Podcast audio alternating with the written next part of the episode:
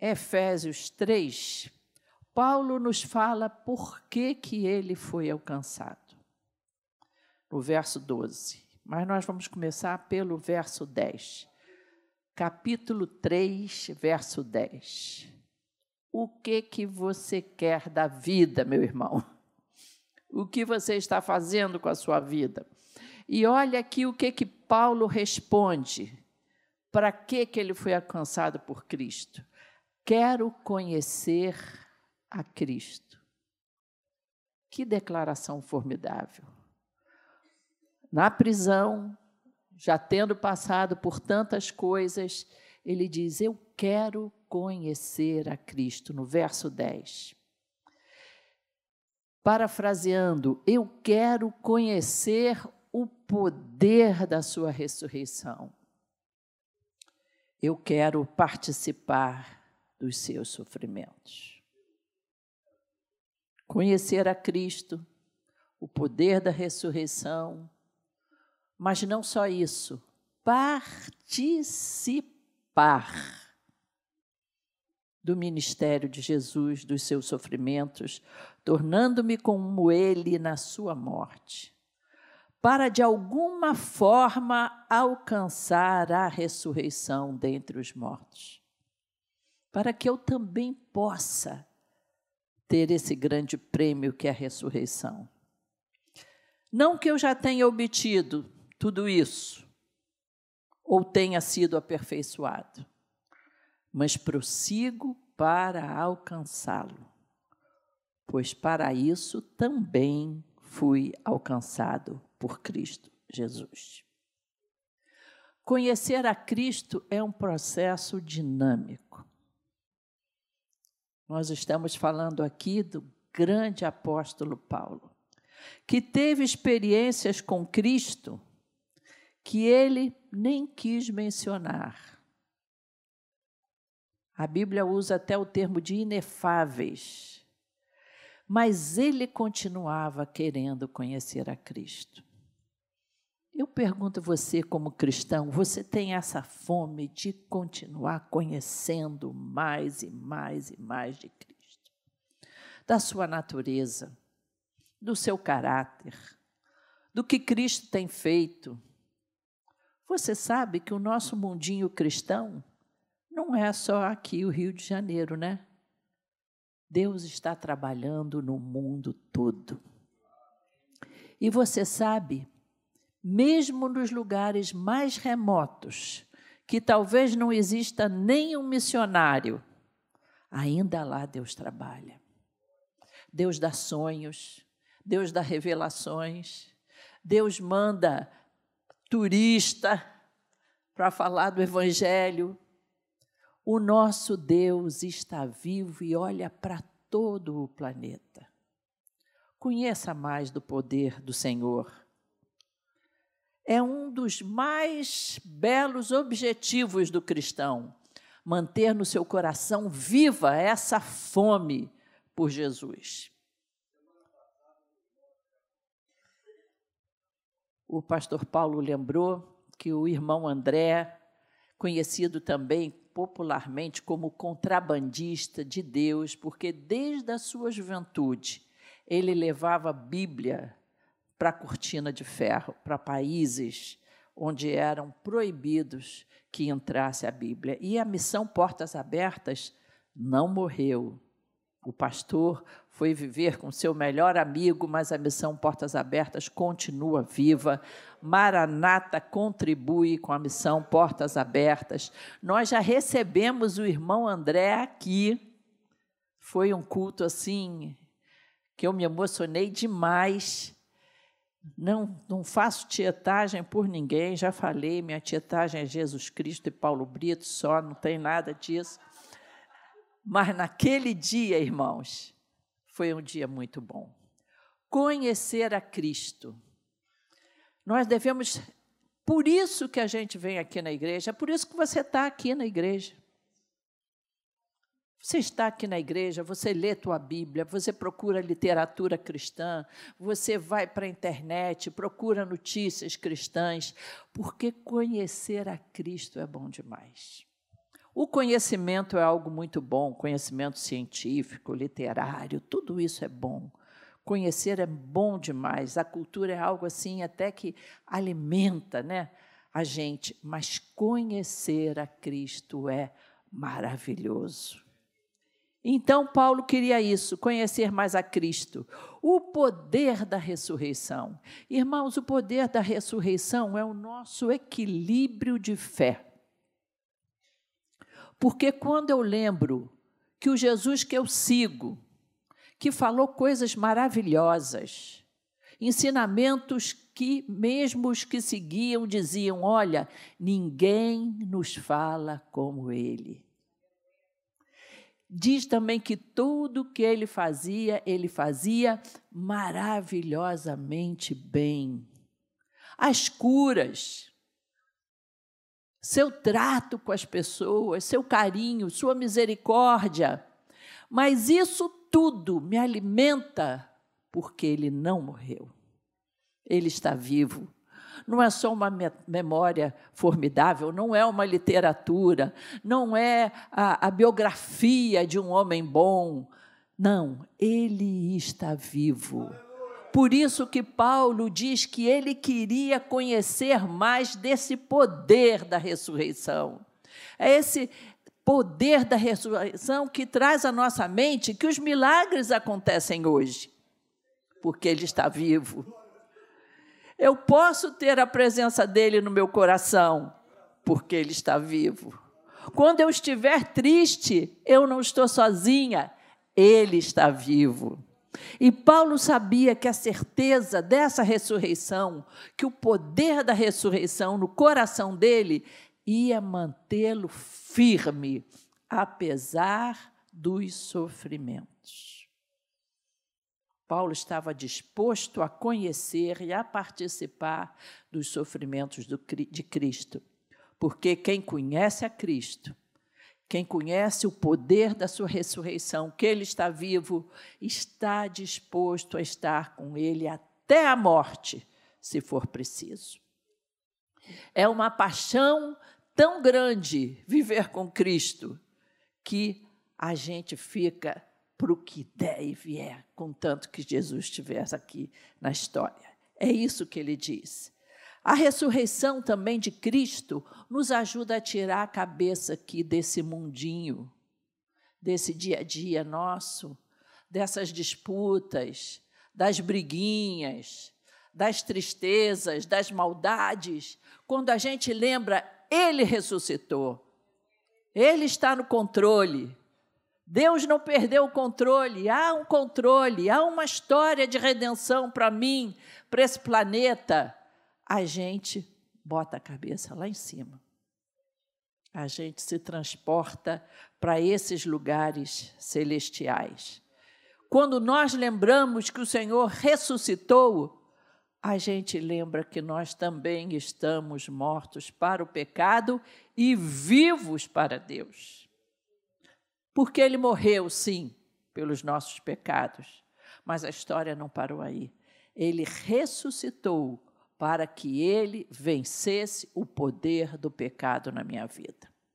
Quando você pensar, ah, não tem jeito, eu sou ruim mesmo, é minha tendência, é, não tem, eu sou coisa ruim, ó, ah, acabei pecando, ah, mas eu, não tem jeito.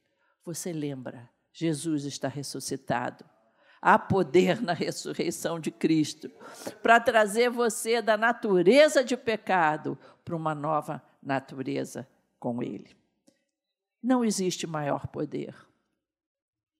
Quando algo mais difícil, mais difícil estiver acontecendo na sua vida, talvez a maior tragédia que possa chegar até você, eu espero que não chegue.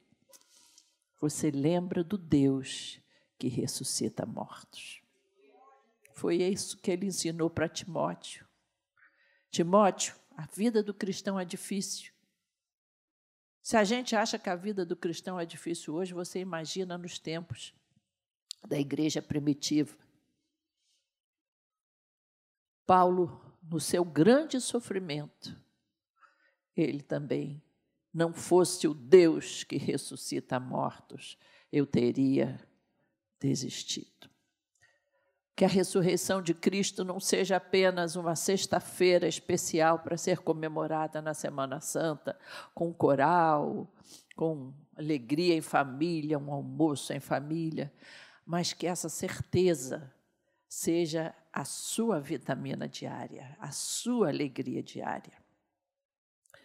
Mas também nesse mesmo texto de Filipenses, a gente encontra o seguinte: diante disso tudo, eu preciso tomar algumas decisões.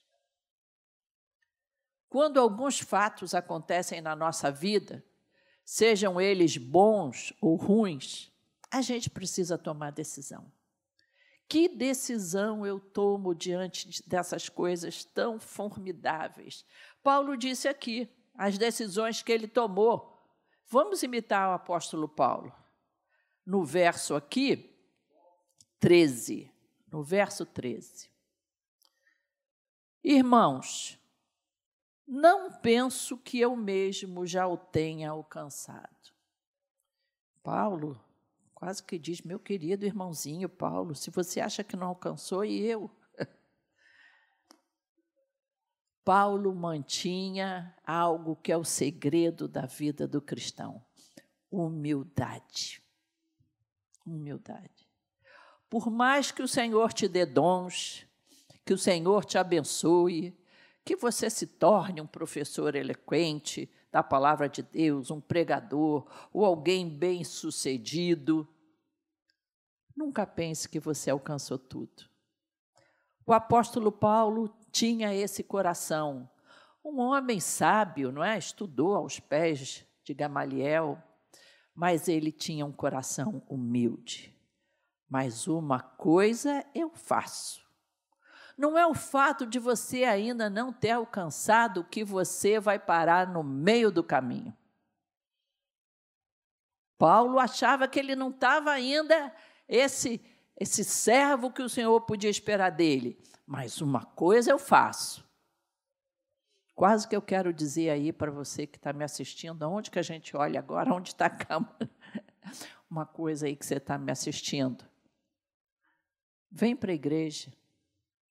Uma coisa eu faço. Se o apóstolo Paulo pudesse aí estar tá falando com você hoje, ele ia estar tá dizendo assim: vem para a igreja, uma coisa faz, sacode a preguiça, se apruma e vem para a igreja. Mas o que, que ele disse aqui, Paulo? Esquecendo-me das coisas que ficaram para trás e avançando para as que estão diante de mim.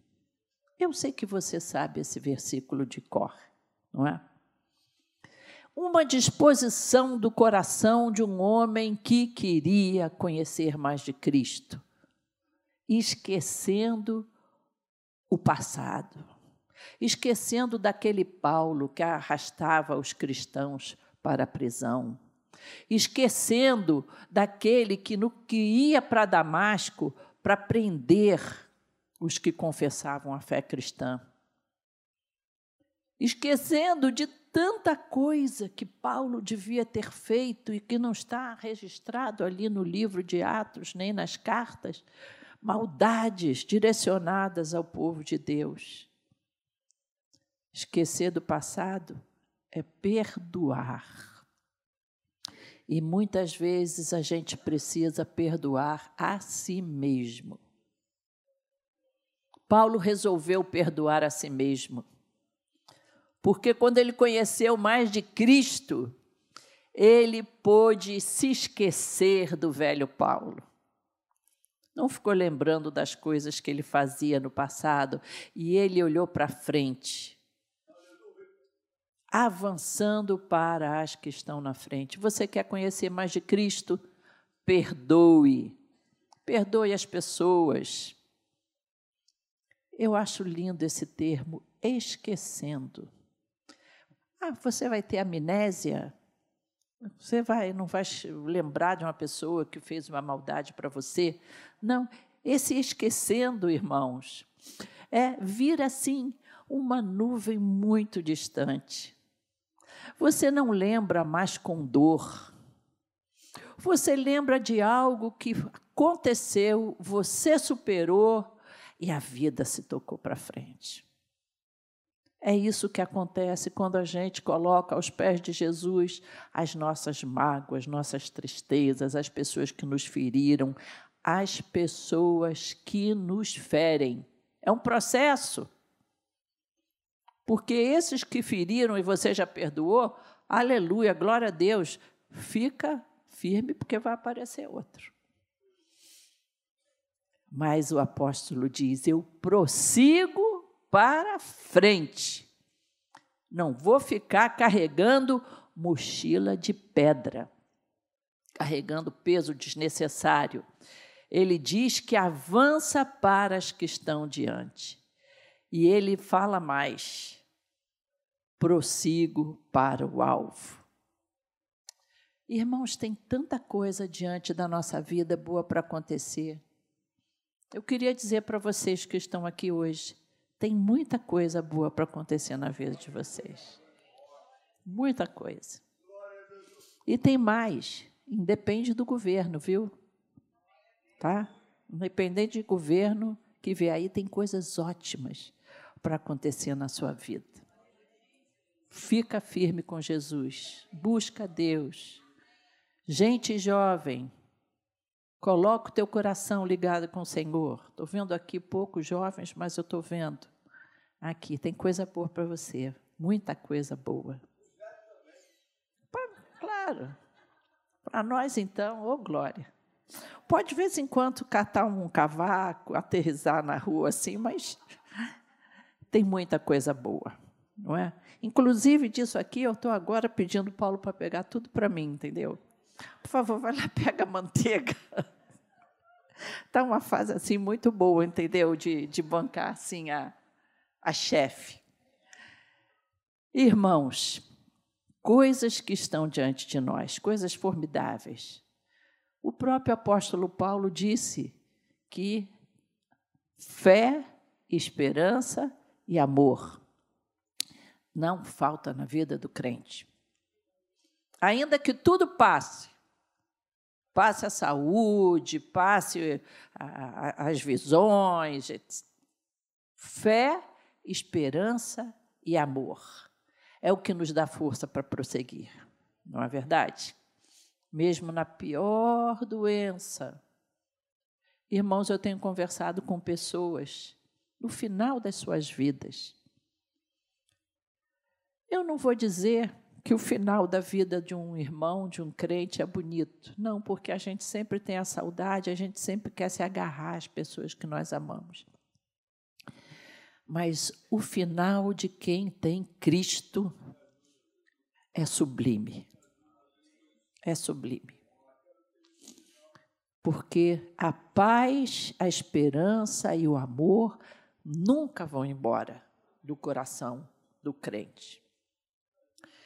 E Paulo continua dizendo o seguinte: prossigo para o alvo.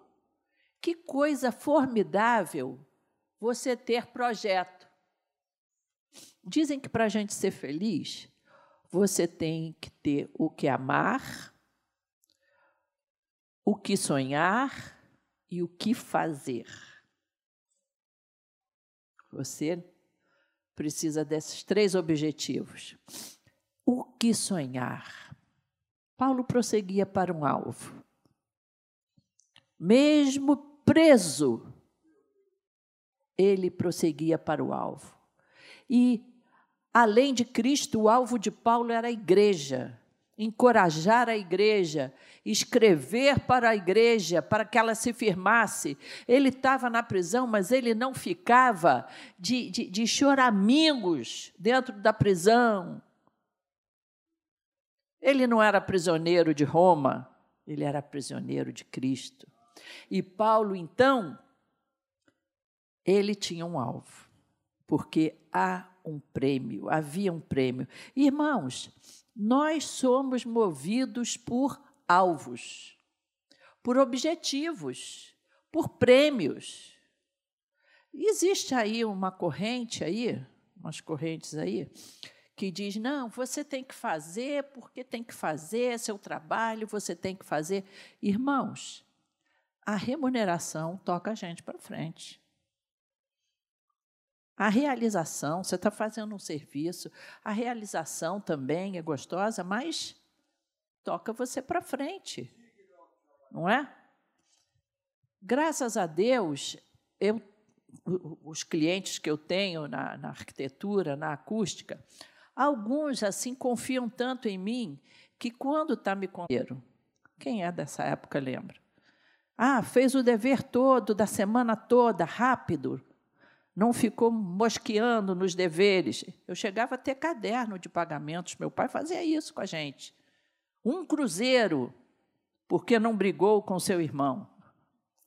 Irmãos, aquilo colocava eu e meu irmão num frisson, porque ter um alvo é muito bom. Tenha um alvo um alvo de ser melhor funcionário, um alvo de melhorar no seu casamento, um alvo de crescer na fé, um alvo de leitura da Bíblia. Os alvos impulsionam a gente para frente. Nós já fomos chamados, já houve uma pré-seleção e nós já passamos, não é verdade? Agora é caminhar para o alvo que é Jesus. E depois, então, Paulo desafia a um novo modo de vida. Conhecendo mais a Cristo, enchendo o teu coração da esperança da ressurreição, deixando as coisas para trás, prosseguindo para o alvo, estando disposto a sofrer o que for por Jesus, existe um modo de vida do cristão. E eu quero dizer para vocês que é a melhor vida que alguém pode ter. Não importa, ah, é, eu sou pobre, eu não ganho bem, é, tenho essa deficiência, aquela. Não existe melhor maneira de viver do que a do cristão. Por isso que Paulo diz, agora já estamos lá em Filipenses 4, verso 4. Alegrem-se sempre na política. Alegre-se sempre no Vasco. Não. Alegrem-se sempre no Senhor. E Paulo insiste: novamente alegrem-se. A alegria de Paulo na prisão era Cristo, era a certeza da ressurreição. A alegria de Paulo não estava nada que ele pudesse tocar, não estava nada em que ele pudesse comer a alegria de Paulo estava em Cristo. E quando a gente chega a esse ponto da vida, irmãos, o diabo não tem mais poder para tirar a nossa alegria. E Paulo continua dizendo, no verso 5 agora: Seja a amabilidade de vocês conhecida por todos, perto está o Senhor. Não seja um crente cavernoso. Tem muito crente cavernoso. Tem muito crente que dá fora nos outros. Não fez o que ele quer, dá um fora, assim, dá um toco. É. Diz aqui, amabilidade. Ele nos chama a tratar as pessoas com carinho. Quando você trata as pessoas com carinho, elas retribuem retribuir. Uma coisa, aonde você for, seja num restaurante, seja numa loja, logo você olha o nome da pessoa. Eu fui numa loja, não vou dizer o nome porque eu não fui paga para propaganda deles, tudo bem, mas é uma loja que eu gosto, que tem precinho bom, barato. E aí eu ouvi o nome da moça ali, a Mariana. Ah, Mariana, eu estou procurando uma calça assim, assim. Você me ajuda? E aí a Mariana foi comigo, mas no caminho eu disse: Nossa, Mariana, que gentileza. Tu está vasculhando as calças todas dessa loja. Você é uma vendedora formidável. Irmãos, quase que a mulher me leva no colo. Porque a gente precisa usar de amabilidade. Então, aonde você for, seja amável, Fala com as pessoas mais humildes. Você sabe, às vezes a gente passa na rua e existem pessoas que são invisíveis para nós. Os lixeiros, um faxineiro, gente que limpa os banheiros dos shoppings. Olhe no olho dessas pessoas e diga: parabéns pelo seu trabalho. Está tão cheiroso esse banheiro.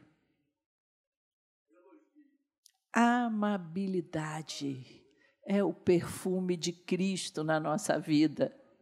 Seja amável com seus filhos. Às vezes a gente escorrega na disciplina, irmãos. E você sabe que a gente escorrega na disciplina não é porque chamou atenção, não. É porque só chama a atenção. Esquece que a amabilidade, o carinho, o encorajamento fazem parte da educação. O apóstolo Paulo, na prisão, era amável. Por isso que uma das suas cartas dizem assim: os da casa de César os soldados que ficaram vigiando você e que escutaram o evangelho de sua boca estando na prisão, os da casa de César te saúdam. Estavam lá para vigiar Paulo, para não deixá-lo fugir. Mas a amabilidade de Paulo, o evangelho, levou-os para Cristo. A nossa amabilidade é uma pregação poderosa para quem não conhece Jesus. E Paulo diz que perto está o Senhor, é por isso o Senhor se agrada. E aí vem o verso 6, que é o meu preferido. Não andem ansiosos. Eu conheço a Cristo, ele ressuscitou eu estou para tudo com o meu Jesus.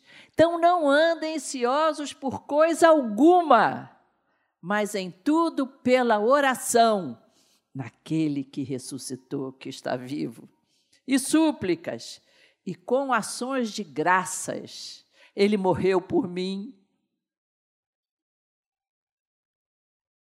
Apresentem os seus pedidos a Deus.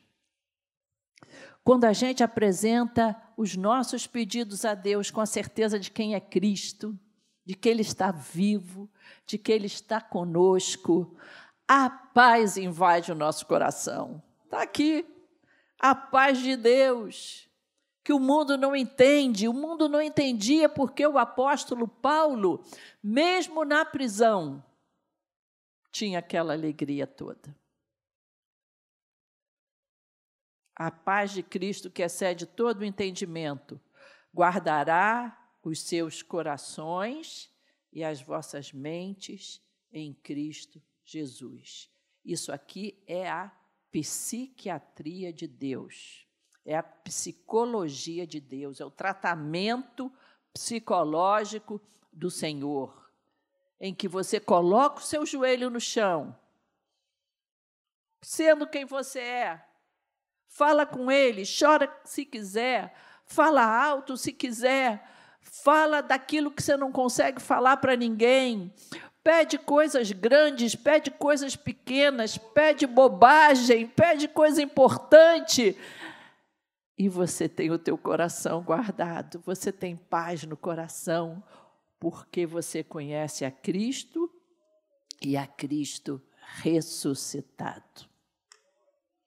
Irmãos, isso é tudo que nós precisamos. Tudo que nós precisamos. E a recompensa nisso? A recompensa é essa paz de Deus. Mas, irmãos queridos, com todas essas certezas, toma conta dos seus pensamentos. Paulo, na prisão, podia começar a pensar de muita coisa ruim muitas injustiças, muitos desprezos que ele teve, incompreensões. Mas o que, que ele botava na cabeça dele no dia ruim? Porque você já notou que no dia ruim só vem pensamento ruim? Já percebeu isso? Será que é só comigo? Não, né?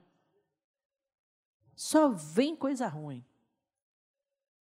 Aí tem aquele célebre ditado que eu já falei várias vezes. Papai dizia: Quanto mais eu rezo, mais assombração me aparece. Gente, Paulo faz uma proposta. O Paulo, prisioneiro, mas o prisioneiro de Cristo ressuscitado.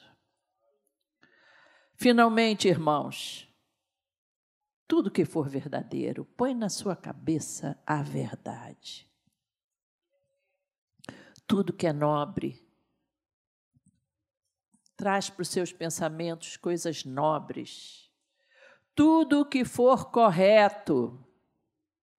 Vai assistir aquela série na Netflix que só tem umas maldades, uns negócios cavernosos, uns vampiros, umas coisas que são contra a, a nossa doutrina cristã. Ah, é, é. Aí fica lá o, o crentezinho lá vendo aquelas coisas, depois chega de noite assim, os adolescentes, ai pai, não consigo dormir. Ficou vendo vampiro, coisas demoníacas por tudo quanto é lado. Cenas de sexo. Uma ocasião, uma moça cristã disse assim para mim: Ah, eu estou lendo os cinco tons de cinza. Quanto? Ah, são 50. Estou lendo 50 tons de cinza. Eu disse, para quê? Para ficar se abrasando? Para ficar pensando em coisa que tu não pode fazer? Tu não tem marido? Eu não recomendo para casado. Por que, que você, uma moça solteira, está lendo isso?